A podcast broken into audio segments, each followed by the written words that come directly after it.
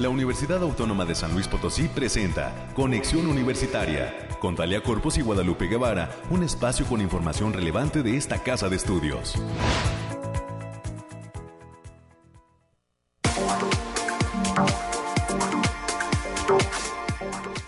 Señoras y señores, muy buenos días a todos, a todas. Gracias por estar aquí en la sintonía de Conexión Universitaria. Soy Talia Corpus y le agradezco además a nombre de todo el equipo que hace posible este esfuerzo de comunicación, esperando que puedan quedarse con nosotros en las frecuencias de casa, las de Radio Universidad, hasta las 10 de la mañana. A lo largo de esta hora repasaremos juntos temas de interés sobre lo que acontece dentro de esta, la universidad pública más importante del estado de San Luis Potosí, la UASLP, y eh, pues haciendo énfasis también en que eh, estamos ya en esta cuenta regresiva para concluir con el proceso del examen de inscripción al examen de admisión 2022. Será el próximo viernes 10 de junio cuando eh, termine esta extensión que se autorizó hace algunos días para que nuevas y nuevos aspirantes participen de nuestro procedimiento y pertenezcan a esta institución que será en el mes de julio, ya en un mes, cuando se lleve a cabo la aplicación del examen de admisión. Bueno, pues así las cosas, gracias a doña Marta Tinajero que se comunicó a la línea telefónica al 444-826-1347 y nos dejó abrazos, abrazos Tenec para todos. Hacía un rato que no le escuchábamos, así es que pues muchísimas gracias por no olvidar a Conexión Universitaria y por habernos regalado estos minutos de su tiempo. Hoy eh, nos acompaña en los controles Anabel nuestro productor, el ingeniero Efraín Ochoa, también docente de la Facultad de Ciencias de la Comunicación.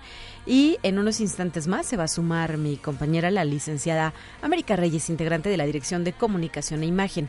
Y entre los invitados podemos mencionar que a las 9.20 de la mañana tendré la oportunidad de dialogar con el doctor Antonio Gordillo. Es docente de la Facultad de Medicina y él nos traerá toda la información alrededor del lanzamiento del diplomado en investigación clínica, una opción que recientemente ha sido eh, presentada desde esta entidad académica para las y los interesados, para las y los investigadores. A las 9.30 de la mañana tendremos una segunda conversación con el doctor Walter Barrera López, es investigador de la CIACIT, y con Alejandra Guillén, quien es estudiante de nuestra institución de la carrera de Ingeniería Ambiental. En esta ocasión nos van a compartir resultados del estudio de contaminación de aire y movilidad en el centro histórico, así es que pues es un tema interesante que podremos abordar con dos de sus realizadores. Y por último, en los temas culturales, esta mañana nos va a acompañar la licenciada Gabriela Alfaro, responsable de promoción de la Secretaría de Difusión Cultural, quien nos va a presentar el espectáculo titulado Invocación, que eh, tomará forma con la presencia en México y específicamente en la UASLP del Ballet Nacional de España, que está de gira por nuestro país y tendrá una fecha dentro de esta entidad potosina.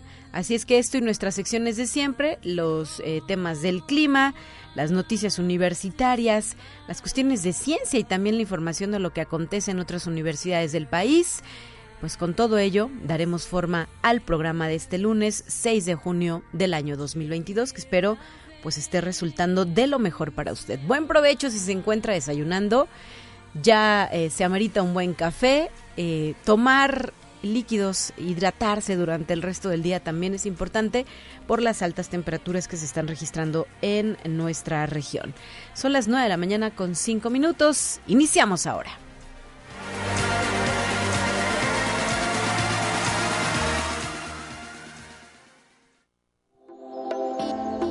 Aire, frío, lluvia o calor. Despeja tus dudas con el pronóstico del clima. Desde el Laboratorio de Variabilidad Climática UASLP, Alejandrina Dalemese ya nos ofrece el reporte para las siguientes horas. Adelante, Alejandrina. Hola, Talia, te saludo con gusto iniciando esta semana y te traigo el pronóstico más acertado en nuestro estado, que en esta ocasión consta del 6 al 7 de junio. En general para esta semana en nuestro estado tendremos cielos medio nublados con lapsos de sol de importancia, vientos ligeros a moderados con, rafa, con grandes ráfagas para la mayor parte de nuestro estado. Se esperan eventos de precipitaciones puntuales para la mayor parte del territorio potosino y en la mitad de la semana, especialmente en la zona media y huasteca. Estas condiciones se presentan debido a un canal de baja presión con interacción de una línea seca, lo que provocará fenómenos de conjuntos de viento moderado, altas temperaturas con un, con un ligero ambiente seco. Ahora, especificando por zona en el altiplano potosino, estarán con temperaturas máximas de 36 grados centígrados y mínimas de 17. Cielos medio nublados con espacios de sol de importancia. Se prevén vientos ligeros de 10 kilómetros por hora y posibles ráfagas de 25 kilómetros por hora. No se descartan algunas lloviznas aisladas, sobre todo en zonas serranas, principalmente para este lunes. En la zona media tendrán temperaturas máximas de 40 grados centígrados y mínimas de 20 cielos parcialmente nublados con espacios de sol dispersos, pero de importancia. Se esperan vientos ligeros de 10 kilómetros por hora y posibles ráfagas de 20 kilómetros por hora. En la Huasteca Potosina tendrán 43 grados a la máxima y 24 a la mínima. Cielos medio nublados con espacios de sol dispersos. Vientos ligeros de 5 kilómetros por hora y posibles ráfagas que pueden sobrepasar los 15 kilómetros por hora. Y en la capital Potosina se presentarán temperaturas máximas de 33 grados centígrados y mínimas de 16. Cielos mayormente despejados con espacios de nubes dispersas, vientos moderados con velocidades de 15 kilómetros por hora y posibles ráfagas que pueden llegar a superar los 30 kilómetros por hora. Nuestras recomendaciones para estos días, Talia, es avisarles que continúe el factor de radiación ultravioleta en nivel extremo, por lo que se debe considerar no exponerse al sol más de 25 minutos consecutivos en horas de mayor insolación. También hay que tener precaución con la onda de calor. Se recomienda estar bien hidratados y no hacer actividades al aire libre en horas de mayor insolación. Hasta aquí el pronóstico, tal. Muchísimas gracias, Alejandrina, como cada mañana, por esta información tan puntual. Y pues a disfrutar de los días nubladitos, aunque el sol no se aleja de nosotros. Bonito inicio de semana. Hasta, la próxima.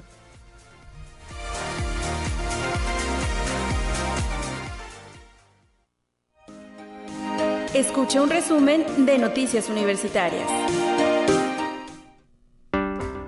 Y para esta sección ya está lista, preparada y presenta en cabina la licenciada América Reyes, integrante de la Dirección de Comunicación e Imagen, a quien le agradezco que nos traiga información fresca y relevante. Muy buenos días.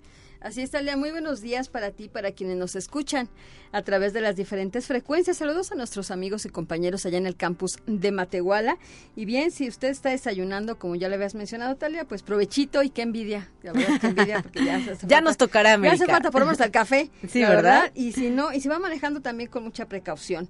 Y bien, pues vamos a darle a la información del día de hoy. Con motivo de los festejos del centenario de la autonomía, la Universidad Autónoma de San Luis Potosí presentó de forma oficial la solicitud para ser la sede de la vigésimo quinta edición de la Universidad Nacional el próximo año 2023. La doctora Ana Luisa González Sánchez, quien es jefa de la División de Servicios Estudiantiles de esta Casa de Estudios, en representación del rector, el doctor Alejandro Cermeño Guerra, fue la responsable de entregar la carta de intención ante, el Consejo Nacional del Deporte Estudiantil, CONDE por sus siglas AC, entonces esperemos que esta, esta, sea tomada en cuenta esta casa de estudios para que, que, el próximo año se pueda realizar esta, esta edición de la Universidad Nacional. Así es, que reúne a los mejores atletas de México, de las universidades públicas y privadas, y pues son muchísimas las personas que participan a lo largo de varias semanas, durante varias etapas, durante eh, pues este gran evento que es el más importante, América del sector de educación superior en relación a los deportes. Y de ahí se van a la Universidad Mundial, hay que decir. Así es, así que pues toda la buena vibra para que se nos dé, se, nos conceda esta, esta sede el, próximo año. Y también la doctora Xochitl Guadalupe Rangel Romero, quien es catedrática e investigadora de la Facultad de Derecho, abogado Ponciano Arriaga Leija de esta casa de estudios, tomó protesta como consejera ciudadana de la Comisión Estatal de Búsqueda de Personas.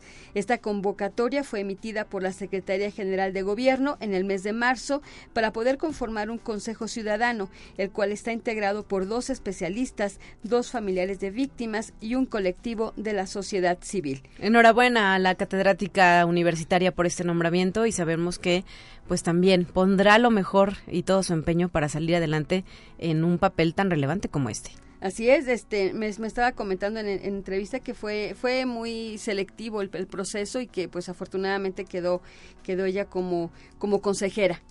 Y enhorabuena para ella y muchos saludos a la doctora Xochitl hasta la Facultad de Derecho. Y este día dan inicio las actividades de la 28 edición del Verano de la Ciencia 2022 que desarrollará en este año estancias de investigación y además un programa muy completo de videoconferencias que se van a realizar en línea. La inauguración será a cabo a partir de las 11 de la mañana en el Centro Cultural Universitario Bicentenario. Por ahí andaremos en un ratito más cubriendo este, este importante evento que también ya, ya tenemos pues una digamos que lo retomamos de, manera presencial, después de la pandemia, después ¿verdad? de la pandemia. Ya mañana nos traerá los detalles de cómo transcurre la ceremonia, pero por lo pronto felicidades a todas y a todos los participantes, tanto de la parte de los investigadores como los estudiantes de San Luis Potosí, de nuestra autónoma, de otras universidades y de otros espacios de la República Americana. Así es. Y también la boxeadora Laura Cecilia Escamilla Charqueño, quien, quien es única representante en el box por la OASLP en la rama femenil, conquistó la medalla de bronce en la categoría de 48 a 51 kilos. La joven es estudiante de posgrado en la Facultad de Derecho en la Maestría de Gobierno y Políticas Públicas. Con esta medalla, la Universidad Autónoma de San Luis Potosí llega a seis preseas de bronce en este evento nacional y la universidad, en el marco de los festejos del centenario, inauguró el pasado viernes en el patio del edificio central la exposición 100 carteles sobre la autonomía, esfuerzo de la Dirección de Comunicación e Imagen, con apoyo de la Secretaría de Difusión Cultural, la Facultad del Hábitat y Casa Cartel.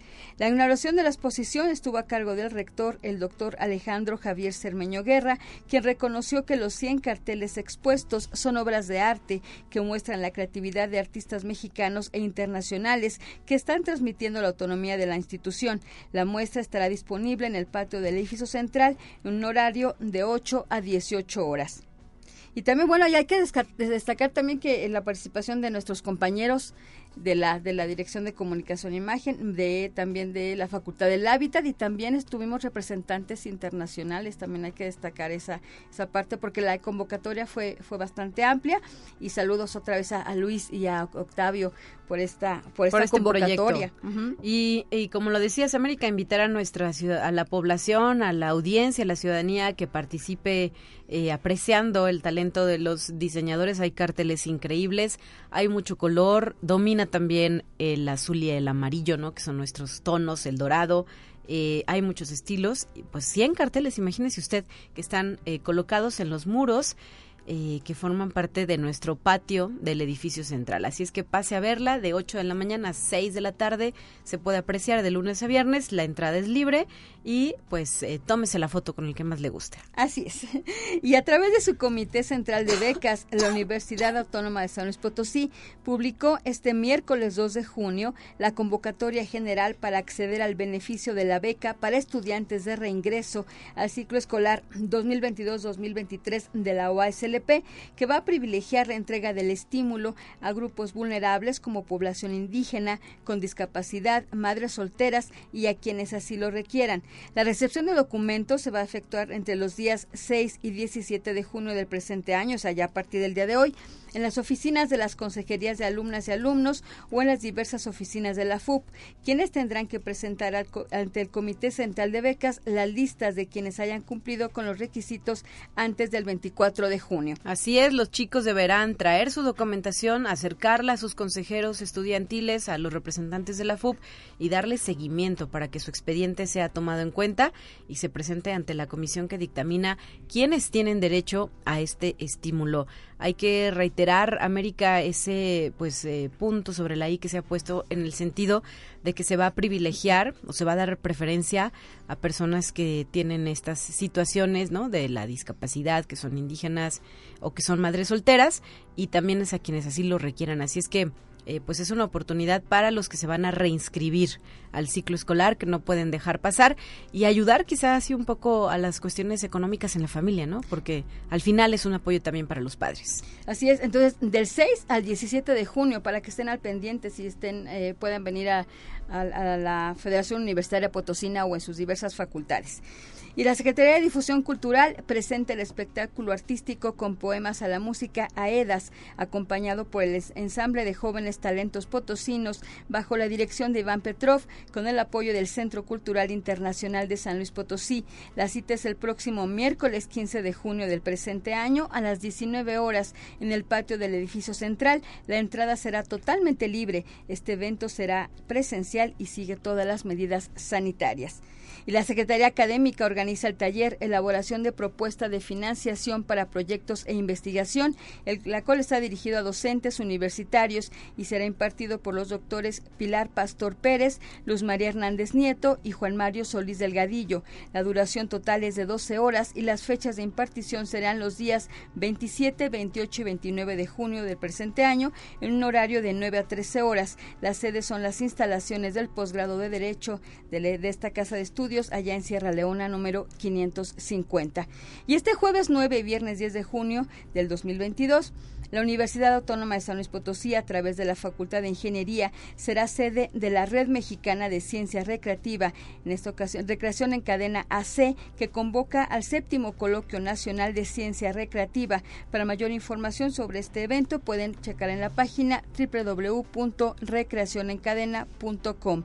Y ya para concluir, la Universidad Autónoma de San Luis Potosí presenta por primera vez Invocación a cargo del Ballet Nacional de España. La Secretaría de Difusión Cultural invita a toda la comunidad potosina a disfrutar de este espectáculo que se va a presentar en única función el próximo viernes primero de julio a las 8 de la noche en el Centro Cultural Universitario Bicentenario. La compañía de danza dirigida por el prestigiado coreógrafo y bailarín español Rubén Olmo presenta en exclusiva un programa cuádruple para disfrutar de la belleza, el dinamismo y la fuerza del flamenco. Los boletos están a partir de este viernes 3 de junio en el Centro Cultural Universitario Bicentenario y en otros puntos de venta. Así es, ya están a la venta sus boletos en los temas culturales en la última sección.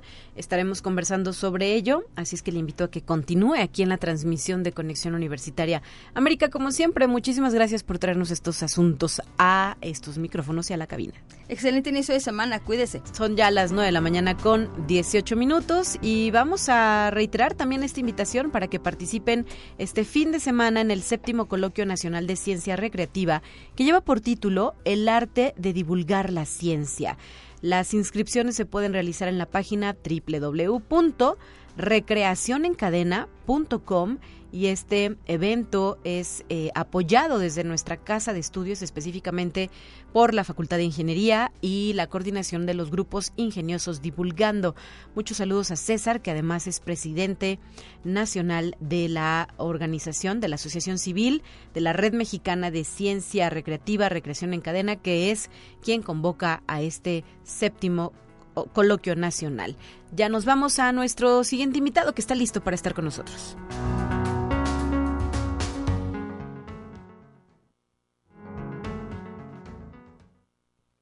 Te presentamos la entrevista del día. Saludo en la línea telefónica al doctor Antonio Gordillo, docente de la Facultad de Medicina. Muy buenos días, doctor. Muy buenos días, Talia. Para servirte y muchas gracias por el espacio. Gracias a ustedes por traernos esta invitación porque recientemente han lanzado una convocatoria para participar en un diplomado en investigación clínica. ¿Qué nos puede decir sobre el mismo? ¿A quién está dirigido de inicio? Sí, eh, mira, eh, nosotros aquí en la Facultad de Medicina vimos la necesidad de que eh, los médicos se preparen en este, en este sobre todo médicos, aunque están a todos los trabajadores de la salud, sí. Eh, eh, se preparen en una cosa muy específica. todos la, la, la, ¿cómo se puede decir? La programación que tiene ahora nuestro gobierno es aumentar el número de residentes, por ejemplo, eh, de estudiantes en medicina. Eh, sin embargo, en el trasfondo de todo esto se lleva la idea de que se tiene que aprender a hacer ciencia. Eh, el problema es que no hay una materia específica ni en pregrado, en posgrado sí lo hay, pero, eh, eh, necesita fortalecimiento. Entonces vimos que una de las formas de apoyar a todo este desarrollo es el apoyar, el, capacitar a los médicos que van a, ser los instructores de los residentes y estudiantes para que sepan aplicar el método científico y lo hagan en una forma más práctica que eh, los programas de maestría que también tenemos aquí en la, facultad, pero eh, que pueda ser mucho más accesible para ellos, ya que eh, no todos los médicos tienen la opción de poder venir aquí todos los días durante dos años. Entonces, creamos un programa que sea mucho más adaptable para ellos, que sea de seis meses, que sea en horas que se podría decir un poco más libres para ellos y con eh, utilización de todo lo que es la nueva tecnología que la universidad nos pone a disposición. Excelente. Eh, sería entonces, por lo que nos cuenta, la primera vez que se lanza este diplomado. Sí, sí, es la primera vez que ya se había hablado de, todo esto, de que teníamos que dar el, brinco hacia la utilización, como, como, como ya dije, de, de las tecnologías informáticas, esto de la, de la educación a distancia, y todo esto. y eh, pues bueno, lo, estructuramos eh, con ayuda de un, de un, especialista en educación que está aquí en la facultad y eh, con apoyo sobre todo para desarrollo de habilidades en cuanto a las áreas específicas de investigación. Muy bien, eh, ¿a partir de cuándo se pueden realizar las inscripciones y cuál es la fecha de realización de este diplomado, doctor? Eh, las inscripciones están abiertas en este momento, eh, de aquí hasta el 2 de julio, que es cuando empieza el, el, diplomado, se puede decir la primera sesión síncrona, o sea, todos vamos, los alumnos y los maestros vamos a conectar para, para empezar y eh, de aquí hasta diciembre, cada sábado estaremos eh, con los alumnos, sobre todo eh, practicando un poquito más, como cumplir un poco más el aspecto práctico, o sea, no tanta teoría, bueno, la, necesaria, pero más que nada el enfoque que estamos dando es a que sea mucho más práctico que cualquier otra. ¿Ya hay un temario definido, doctor? ¿Nos puede compartir? Sí, claro, sí, ya, ya hay un temario, ya, ya, ya fue lanzado, inclusive ya se dio en, en, la, en las redes de la, de la universidad, ya se, ya se lanzó el, tríptico promocional y eh, los temas que abarcan es uno, la ciencia y la toma de decisiones, es eh, tratar de analizar un poco cómo el avance de las ciencias eh, nos ha permitido a los médicos y a todos los trabajadores del área de la salud cambiar nuestra forma de tomar decisiones. O sea, ¿qué hacemos nosotros para ir tomando diferentes formas de decisiones? ¿Cómo impacta los nuevos descubrimientos para que nosotros cambiemos nuestras eh, decisiones? El segundo tema es el protocolo de investigación, cómo debe estructurarse, tanto en forma legal como en forma organizacional. Sí. El tercer tema sería la metodología y el diseño de investigación, o sea, qué, eh, qué diseños tenemos, qué aplicaciones tenemos, cómo debemos de estructurar ya desde el, punto eh, práctico cada uno de los protocolos que nosotros lancemos. Eh, el cuarto tema sería eh, cómo organizar los, datos que vamos obteniendo en la recolección que vayamos haciendo de, la investigación. El quinto sería la aplicación de esta base de datos en el análisis estadístico. el sexto sería cómo enfocar perfectamente la ética en investigación, que no puede ser eh, eh, una, investigación eh, que pase por encima de los derechos tanto del sujeto de investigación como de alguna otra, de una población, por ejemplo, de investigación también. Y el último tema sería las sugerencias o los tips que hasta ahorita en cinco años de maestría hemos aprendido para mejorar el financiamiento o de búsqueda de financiamiento y mejorar la posibilidad de que nuestros eh, trabajos puedan ser publicados. Perfecto, pues muy eh, redondo, ¿no? Eh, los temas que se han propuesto para este diplomado en investigación clínica que arranca el próximo mes de julio. Eh, reiterar que es una actividad eh, de forma en línea, ¿verdad? Modalidad 100% en línea.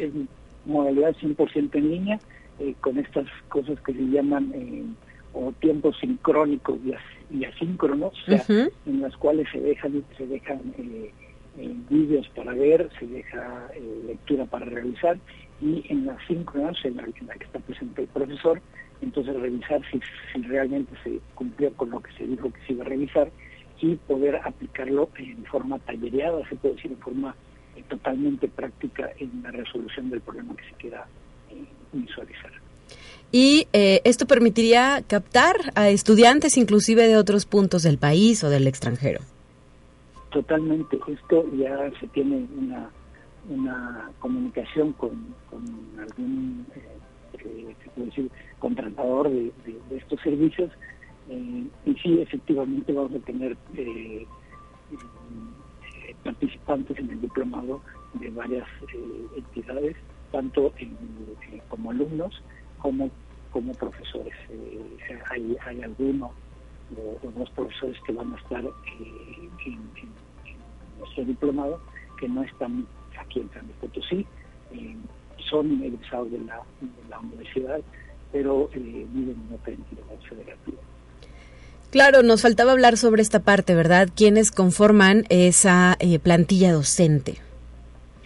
Sí, esa la, plantilla docente está conformada por un, servidor, perdón por, presentarme en primer lugar, pero bueno, en, cierto modo soy el, coordinador del, diplomado. Eh, también está como profesor de aquí de la Facultad de Medicina la doctora eh, Úrsula Fabiola Medina Moreno, y también está el doctor, en Aguascalientes, el doctor Vicente eh, Esparza Villalpando, que también el doctor Amaury Pozos Guillén, de, la CIP, y eh, además la eh, candidata doctora Abigail Berumen, Alejandra Abigail Berumen. Muy bien. Bueno, pues eh, con este contexto hay que eh, reiterar esa invitación para que participen en el diplomado en investigación eh, clínica y pues dónde se solicitan mayores informes, aunque ya hemos dado yo creo que ya lo básico, ¿verdad? Pero si alguien tiene alguna duda, doctora, ¿a dónde se puede comunicar? aquí a la, a la Facultad de Medicina, tanto en el área de posgrado como en el área de en el eh, teléfono en la extensión 6688 eh, del teléfono 444 826 23 826 2345 Perfecto, muy bien. Hay también este correo electrónico y, y salazar arroba uslp.mx y ojalá que esta invitación que nos ha dejado doctor Antonio Gordillo pues llegue a los oídos correspondientes y haya un muy buen registro en este diplomado. ¿Hasta cuántas personas pueden aceptar? Sí, hasta 40 personas le hemos calculado que podamos manejar en esta forma remota. Perfecto, pues enhorabuena y que sea un éxito la realización. Muchísimas gracias a ustedes por permitirnos eh, hacer esta comunicación. Saludos hasta la Facultad de Medicina. Nosotros seguiremos reiterando este llamado para que eh, pues llegue a más profesionales de la salud que estén interesados en dirigir, desarrollar o elaborar proyectos de investigación en este tema. Un abrazo a la distancia. Hasta la próxima. Muchísimas gracias, Carlos. Gracias, 9 de la mañana ya con 29 minutos. Tenemos un corte. Vamos a esta breve pausa y estaremos de regreso con más temas universitarios.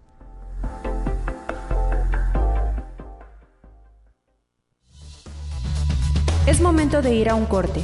Enseguida volvemos.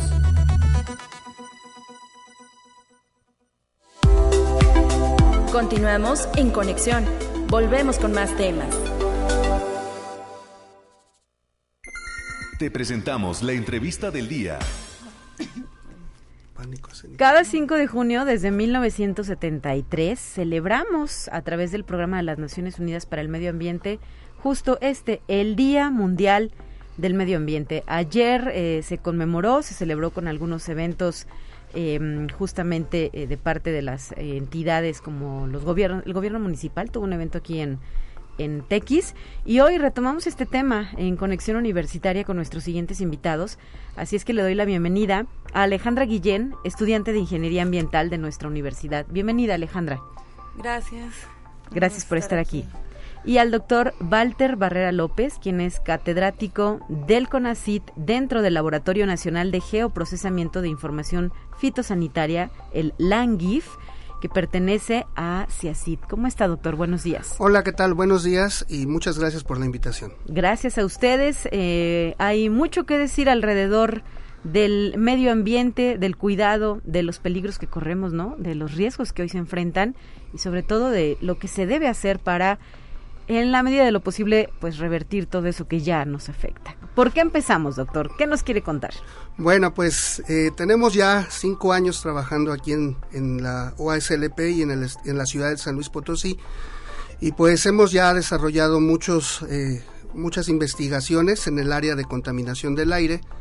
Hemos trabajado eh, pues midiendo ya algunos de los contaminantes criterio que desde hace 50 años se miden, pero también hemos ido un poco más allá y vamos eh, desarrollando investigaciones un poco más específicas, caracterizar un poco lo que son eh, varios contaminantes del aire, como son las partículas suspendidas, que son las que tenemos eh, o hay mayor problema aquí en la ciudad de San Luis Potosí. Entonces, eh, pues ahorita eh, hemos ya trabajado en la zona norte, ahí el caso de las ladrilleras, el caso de la zona sur, también la parte un poco ya más industrializada, y ahorita también estamos trabajando aquí en, en el edificio central en, en, para medir algunos de los contaminantes que se pueden desarrollar más en el centro histórico.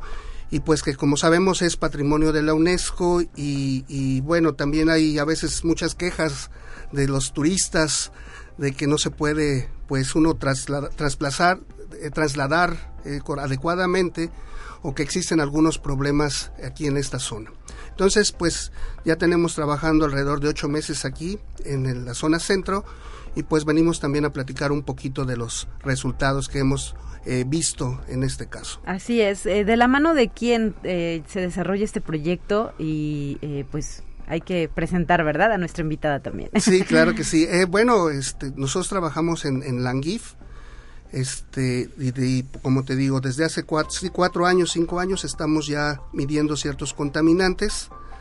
Este, a veces eh, es difícil entrar como investigador de externo, podríamos decirlo así, uh -huh. pero poco a poco, pues con nuestros resultados y todo, pues hemos adquirido un poquito ya de mayor, mayor eh, importancia, relevancia. Y bueno, aquí una de mis estudiantes, Alejandra Guillén, pues estamos trabajando eh, contaminación del aire en el caso del de carbono negro, que es un eh, contaminante que se emite directamente a, a la atmósfera uh -huh. y que puede tener diferentes fuentes de emisión, como pueden ser los vehículos y las fuentes fijas o, o industriales, digamos, entonces, eh, bueno, pues aquí está la, la, alumna para que platique un poquito más al respecto. Claro que sí, bienvenida eh, Alejandra de nueva cuenta y háblanos gracias. sobre este proyecto que has venido desarrollando. Bueno, se han realizado varios proyectos en el CECIT. El que yo, en el que yo participas fue eh, en este que menciona del carbono negro en el cual quisimos evaluar la calidad del aire aquí en el centro histórico de San Luis Potosí, que sabemos que eh, la mayoría de la contaminación es por fuentes móviles. Sí, claro. Porque no hay industrias ni nada de eso. Pero Entonces, sin embargo, como para, prácticamente cruza la ciudad, debes pasar en muchas sí, ocasiones por el centro, ¿no? Sí, claro. Es fuente principal de, bueno, vía de comunicación principal. Ajá. Y bueno, utilizamos el carbono negro como el indicador de todos los demás contaminantes que salen por las fuentes móviles, que pues son todos los vehículos. Y bueno, este contaminante es emitido directamente a la atmósfera desde el escape del carro, pero al momento de nosotros medir este contaminante sabemos que están también los, los gases de efecto invernadero, metales pesados y muchos otros. Entonces, bueno, nosotros decidimos escoger el centro porque bueno, es el atractivo turístico de la ciudad. Claro. Y por todas las quejas que ha habido de la movilidad, de que pues no es muy buena.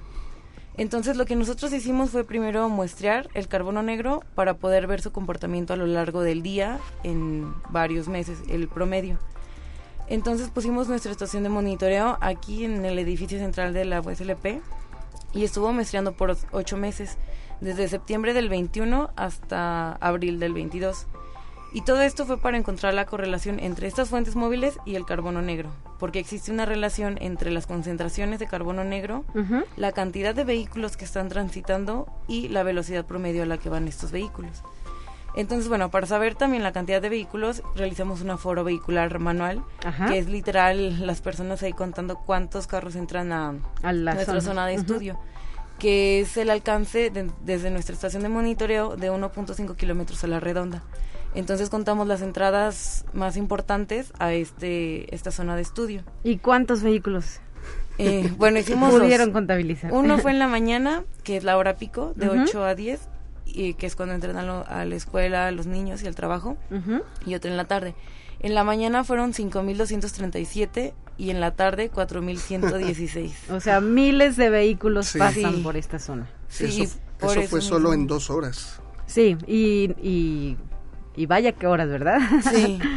por eso mismo van tan lentos los vehículos. Ok, sigue, sigue. Alejandra. Y bueno, ahí descubrimos que hay una diferencia entre la hora pico y la hora que es un poquito más estable, que es como de mil vehículos.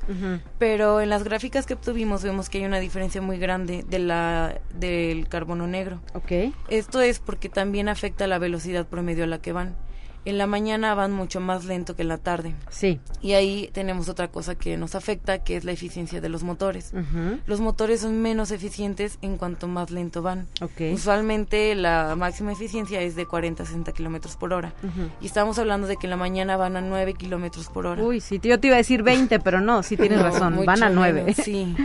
Y en la tarde van un poquito más rápido, van a 14, 15 kilómetros por hora. Entonces vemos que todos estos factores influyen en que la emisión de estos contaminantes sea muchísimo mayor. Y bueno, también pudimos hacer otra observación que en este aforo vehicular que hicimos, que es que algunas calles, así sea la hora pico, o sea, una hora estable, están saturadas ya. O sea, no importa la hora, están llenas de carros. Sí. Entonces ahí es donde nos damos cuenta que hay un problema de movilidad que no se está manejando de manera correcta. Sí, que no se ha podido solucionar, ¿verdad? Porque ha habido algunas acciones como los llamados pares viales o ampliar algunas calles, pero no ha funcionado para lo que necesitamos hoy en día. Así es, este se necesita hacer un plan integral y no solo quedarse en programas aislados y pequeños. Entonces, a partir de estos resultados que ya obtuvimos, pues podemos ver que se pueden hacer eh, diferentes actividades, ¿no? Es, una cuestión sería la infraestructura vial, otra puedes hacer cambios de sentidos, algunas otras acciones durante ciertos periodos del día, etcétera, etcétera. Perfecto. Entonces podemos dar ya mucha información a diferentes eh, facultades de la USLP, pero también a las secretarías, que también ahorita nos tienen un poquito ahí olvidados. La verdad es de que este eh, uno de los casos, digamos, de San Luis Potosí es que todavía no existe un ProAire, que es un plan integral de calidad del aire en, las, en las zonas metropolitanas y San Luis Potosí es el único ahorita que no cuenta eh, con uno de ellos a nivel nacional. Y pues estamos esperando que, las autoridades nos, se acuerden de nosotros y, que, que vean nuestros resultados porque tenemos... Eh, así como este proyecto, pues tenemos en las diferentes zonas de San Luis Potosí eh, realizados por puros estudiantes de la OSLP y que los hemos, este, hemos ya adquirido demasiada información y que a veces la tenemos ahí guardadita porque no se, no hemos podido, eh, digamos, presentarlo, llegar, ¿no? Llegar a un punto un poco más alto para que, para ejercer las acciones que se tienen que hacer. Muy bien. ¿Y qué más encontraste, Alejandra? Ah, bueno, otra cosa es que, bueno, el carbono negro no está normado. No hay como algún límite en la dentro de las normas. Sí pero según algunos autores, este, como lo recomendable es 0.8 microgramos por metro cúbico. Y nosotros vimos en el promedio que en todos los meses está arriba de 2 microgramos por metro cúbico. O sea, pasamos por mucho el promedio. Y por ejemplo, en meses como diciembre está hasta 4.2 microgramos por metro bueno. cúbico. Altísimo. ¿Y esto cómo afecta la salud de los bueno, eh, como también está conformado por partículas atmosféricas, que estas son muy pequeñas, con un diámetro de 2.5 micrómetros o más o menos así, son muy pequeñas. Al momento de nosotros respirar llegan hasta el tracto respiratorio, hasta los alveolos. Entonces pueden eh, provocar problemas cardiovasculares, de respiración, tanto a corto plazo como a largo plazo. Entonces sí es muy dañino para la salud. Y hay que mencionar que en el centro histórico también hay centros escolares, ¿no? Es decir, se está afectando la salud de los niños, no solo de nosotros los adultos que venimos a trabajar a esta zona. Así es, eh, pues por eso es de que se tiene que hacer un plan integral pues para ver de qué forma puedes eh, disminuir estas fuentes eh, móviles y las que entren, pues que tengan una mayor velocidad promedio para que no emitan tantos contaminantes y cuidar muy bien esto, ¿no? Se pueden hacer también incluso ciertos cierres a ciertas vialidades, ciertas calles, para considerar precisamente esto, ¿no? Las, a las personas eh, que tienen mayor, mayores problemas, como son los niños y los ancianos, pero además aquí el centro histórico, pues es donde toda la gente viene tal vez de una u otra forma todos los días. Sí. Entonces, este, por lo mismo es, este, se tiene que medir estos contaminantes. Es el primer estudio que se hace aquí en el centro histórico y realmente todas las ciudades cuentan con estaciones de monitoreo en el centro de su ciudad. Aquí en San Luis no sucede eso. Perfecto. Y esto eh, correspondería a autoridades gubernamentales estatales, ¿verdad? Sí, a las estatales. Más que a las municipales. Eh, sí, el sistema de monitoreo actual está incompleto y no cubre la totalidad de la zona metropolitana de San Luis Potosí. Entonces se espera que en, pues en próximos este, años o meses, ojalá, este, empiecen a, a, darle un poquito de mayor importancia a lo que es la contaminación del aire aquí en, en San Luis Potosí, porque sí es una debido a toda la gran cantidad de fuentes que existen, eh, tenemos de todos los contaminantes eh, en, el, en la ciudad y pues hay que tomar las medidas necesarias para ello. Perfecto. Em, esta tesis, ¿es una tesis, perdón? ¿Es una investigación? Ah, ¿Qué es? No, es una materia que se llama Desarrollo de Proyecto en la carrera de Ingeniería Ambiental. Un trabajo nada más. Sí. No, no, no, va para tesis. Va para, tesis. de maestría, de licenciatura, pero bueno, ahorita vamos en esta parte. Ok, ok. Eh, es una primera etapa del proyecto. Así es. Sí. ¿Qué sigue después? Bueno, este, hay varios programas que vimos que también nos ayudan a ver eh, los demás contaminantes que se están emitiendo. Es un programa que se llama MOOPS, que es de la EPA, y está muy interesante porque te dice de cada contaminante cuánto se emite y de dónde proviene. O sea, te dice de que este viene del escape del cárter, este viene del, del puro escape, este viene de tal. Entonces está muy interesante porque con eso podemos ver de qué manera también se puede tratar y cómo está afectando. Sí, pero sobre todo también este, el dar la información a los diferentes actores para que se puedan hacer programas y que de aquí pues se, a lo que se, a los, a los que se beneficie sea la población en general, ¿verdad? Que es lo que nos interesa a nosotros. Por supuesto, pues eh, muchas gracias por traernos los resultados de este estudio de contaminación de aire y movilidad en el Centro Histórico de San Luis Potosí.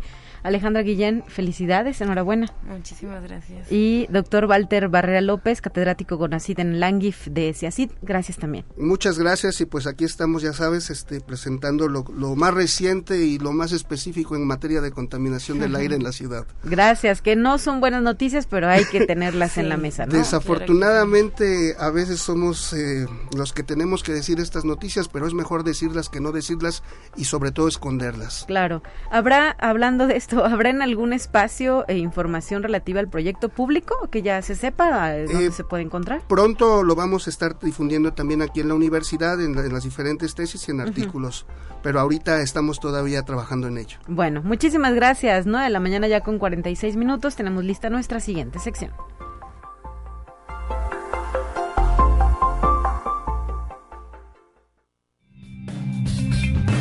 Entérate qué sucede en otras instituciones de educación superior de México. El Festival Internacional de Cine en Guadalajara llegará por primera vez en verano y en esta edición, la número 37, a realizarse del 10 al 18 de junio. Habrá una rica oferta fílmica desde distintos frentes. La directora general Estrella Araiza anunció que entre lo destacado contará con estrenos como el de Elvis del director Baz Luhrmann, filme con el que iniciarán las actividades del encuentro. Los Tigres del Norte, historias que contar de Carlos Pérez Osorio, protagonizará la ceremonia de clausura que tendrá presencia de los integrantes de dicho grupo norteño. Para mayor información, consulta toda la programación en la página ficg.mx. Conexión Universitaria. A fin de colaborar en programas y acciones encaminados a consolidar la conservación del medio ambiente y restauración de ecosistemas en la entidad. El rector de la Universidad Autónoma de Baja California Sur, doctor Dante Salgado González, firmó un convenio general con la Comisión Nacional de Áreas Naturales Protegidas y con la Red de Observadores Ciudadanos. Durante la ceremonia, el doctor Dante Salgado resaltó la filosofía de trabajo de las universidades públicas, la cual está íntimamente ligada a la responsabilidad social y sus ejes de justicia social y cuidado de la naturaleza. Conexión Universitaria. En reconocimiento a su labor docente durante 25 y 30 años de servicio, 139 docentes pertenecientes a las escuelas, facultades, centros e institutos de la región centro del estado recibieron la medalla UNASH al mérito en el servicio universitario, que fue entregada por el rector Carlos Natarén Nandayapa y el secretario general del sindicato Héctor Adolfo de León Gallegos. De esta manera, la Casa de Estudios de Chiapas reconoce la labor de los docentes que de manera ininterrumpida han llevado sus conocimientos a las aulas, así como la investigación y el extensionismo, poniendo en alto el nombre de la institución en el contexto nacional e internacional. Conexión Universitaria.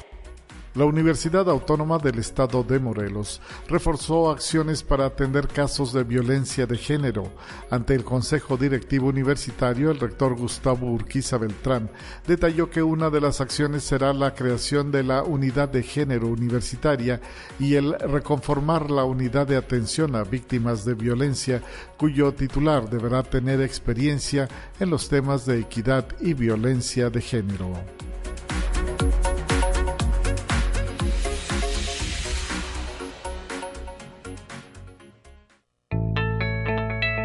La UNI también es arte y cultura. Vamos a los temas culturales y para ello la licenciada Gabriela Alfaro, responsable de promoción de la Secretaría de Difusión Cultural de la UASLP, nos acompaña en cabina porque algo importante se está cocinando. Sabemos que está de gira por México el Ballet Nacional de España y hará parada aquí en la UASLP. Gaby, platícanos, buenos días. Hola Talia, buenos días, buenos días a todas las personas que nos escuchan. Y sí, como bien lo dices, tenemos algo importante. Va a suceder el primero de julio, en punto de las 8 horas, en el Centro Cultural Universitario Bicentenario, el Ballet Nacional de España, con la puesta Invocación. ¿Y qué onda con el ballet? Platícanos sobre este grupo. Pues mira, eh, como bien lo mencionas eh, al inicio de la charla, es una gira por México y justamente inicia aquí en San Luis Potosí.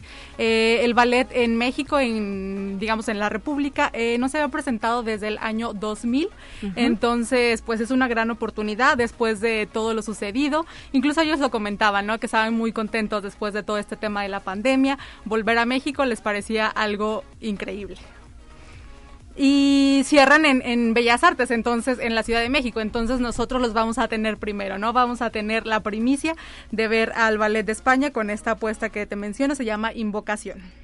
¿Sobre qué va Invocación? ¿Qué vamos a ver? Eh, pues el programa está eh, diseñado en cuatro actos. El director ofrece una visión global de la danza española, abarcando la mayor parte de los estilos, desde la escuela bolera hasta el flamenco estilizado. Eh, los cuatro actos se llaman Invocación, Jauleña, Eterna Iberia y de lo flamenco, homenaje a Mario Maya. Perfecto. Oye, ¿y cuántos bailarines están en escena? ¿Sabemos? Eh, te debo el dato, Talia. Te debo el dato, pero es una apuesta increíble, de verdad, no se la pueden perder. Nosotros estamos eh, muy emocionados de tenerlos aquí en, en San Luis, en el Centro Cultural Universitario Bicentenario, que además es un recinto muy bonito, muy amable eh, para este tipo de espectáculos, ¿no? Así es, reiteranos la fecha de presentación y el horario, nada más va a haber una presentación. Es única presentación el primero de julio en punto de las 8 horas. Eh, los boletos ya están a la venta. Es viernes, ¿verdad? Viernes. Es viernes, sí, sí, sí, viernes a las 8 de la noche. Eh, te comento que los boletos ya están a la venta a través de la plataforma Ticket One y también en taquillas del teatro. Gracias a la producción que nos señala que son más de 30 bailarines en escena. Bueno, qué belleza va a ser esto. Imagínate, o sea, todo el esplendor del baile español en una sola puesta en escena con más de 30 bailarines.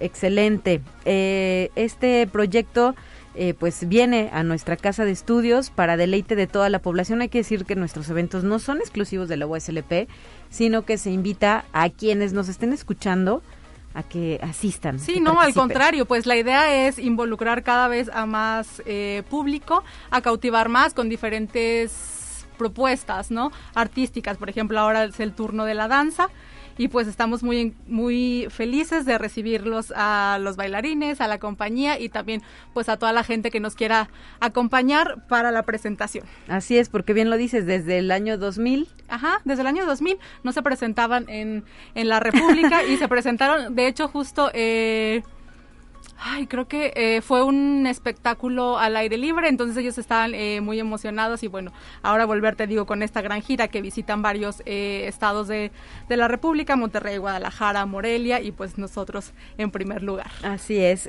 me, me, quedé pensando, hice sus ojos porque dije, 22 años. 22 años, ya sé, ya sé, cuando mencionamos el 2000 nos parece tan cercano, pero sí, han pero pasado ya 22, 22 años. Casi un cuarto de siglo. Exacto, de que no y este... justamente el director de la compañía, pues en ese entonces era bailarín y ahora pues es el director, ¿no? Rubén Olmo, que está presentando este programa.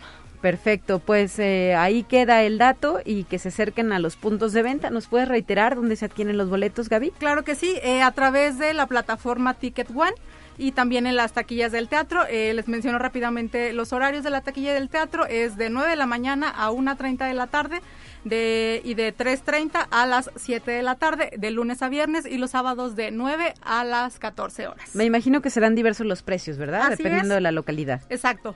Eh, tenemos cuatro localidades, preferente 1, preferente 2, luneta y primer piso. Así que corran, corran, de verdad, eh, no es por que yo esté involucrada en este proyecto, pero de verdad es un proyecto súper bonito y los boletos están volando. Excelente, muchísimas gracias por traernos la información y seguiremos eh, haciendo este llamado a las personas para que participen del eh, espectáculo, que asistan, lo disfruten, se diviertan y aprecien el talento del Ballet Nacional de España, que después de 22 años vuelve a México, específicamente a nuestra casa de estudios en San Luis Potosí. Así es, eh, y les reitero, pueden seguirnos en nuestras redes sociales para que vayan viendo un poco más del proyecto. Estamos lanzando información para que si todavía tienen ahí un poco de dudas y asistir al ballet, pues ya con esto les quede claro que es una gran oportunidad de vivir esta experiencia. Gracias. Muchísimas gracias a ti, Talia. Buen día a todos. Buen día, 9 de la mañana ya con 54 minutos. Antes de despedirnos, me gustaría también hacer mención de esta invitación que nos ha hecho llegar la Coordinación Académica en Arte, que tiene un evento el día miércoles 8 de junio en punto de las 5 de la tarde, justo aquí en el auditorio Daniel Berrones Mesa, en Arista 245 en el Centro Histórico. Y se trata de la muestra de cine experimental y videoarte, en la cual se van a presentar los trabajos del Laboratorio de Creación Audiovisual de la Licenciatura en Arte Contemporáneo. La entrada es libre y eh, habrá musicalización en vivo de una película titulada Mishes of the Afternoon de 1943. Así es que gracias al CAARTE por extendernos la invitación. Ahí quedó ya, también para nuestra audiencia. Soy Talia Corpus y me despido de estos micrófonos. Son las 9 de la mañana con 55 minutos. Nos queda el tiempo justo para nuestra última sección, los temas de ciencia. Mañana regresa Guadalupe Guevara con más.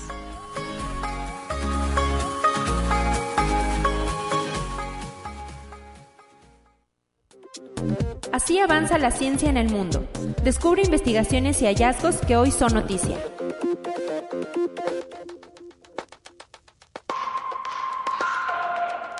Científicos chinos de la Universidad de Nankai y del Instituto de Cría de Animales y Medicina Veterinaria de la Academia de Ciencias Agrícolas de Tianjin han desarrollado una tecnología de clonación de cerdos mediante el uso de robots en la que no interviene ningún humano en ninguna de las etapas. El logro podría suponer el aumento de la clonación automatizada de animales en el futuro y haría que la agricultura en China fuera menos dependiente de cerdas reproductoras importadas, de acuerdo a los expertos de la Universidad de Nankai. Conexión Universitaria. Un equipo de físicos de la Universidad de Lancaster en Reino Unido reporta haber obtenido en un experimento unos cristales imposibles y de gran utilidad para la computación cuántica. Propiamente hablando, vincularon por primera vez en un sistema dos grupos aislados de partículas conocidas como cristales de espacio-tiempo que se comportan como estados raros de la materia común. La existencia de esta clase de cristales no fue confirmada sino hasta 2016. Antes de esa fecha eran considerados una hipótesis e incluso los científicos creían que era físicamente imposibles son una base de materia muy similar a los cristales normales, pero que no consiste en átomos, sino que es un producto de la excitación colectiva de los espines de electrones en una sustancia formada por átomos. Conexión Universitaria. Tesla podría presentar un prototipo en funcionamiento de su robot humanoide Optimus el 30 de septiembre, adelantó el fundador y director ejecutivo de la empresa de vehículos eléctricos, Elon Musk. El día de la inteligencia artificial de Tesla se aplazó hasta el 30 de septiembre, ya que es posible que para entonces tengamos un prototipo de Optimus funcionando. Así lo escribió el magnate de origen sudafricano en la red social de Twitter. Conexión Universitaria. La empresa japonesa Kubota sacará al mercado en el año 2025 su primer tractor impulsado por una pila de combustible de hidrógeno. Así reporta Nikkei que estos equipos tendrán una potencia de entre 50 y 100 caballos de fuerza y constituirán una alternativa ecológicamente viable a la maquinaria de este tipo que actualmente emplean el diésel y la electricidad como fuente de energía. La compañía, con sede en Osaka, indicó que el precio de esta maquinaria podría ser un 40% mayor que el de sus análogos que emplean combustible convencional.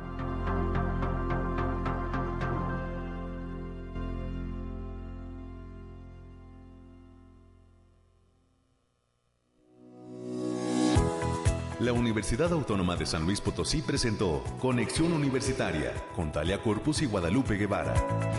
Sintoniza de lunes a viernes de 9 a 10 horas en Radio Universidad 88.5 FM y 1190 AM en San Luis Potosí. En el 91.9 FM con cobertura en el Altiplano Potosino.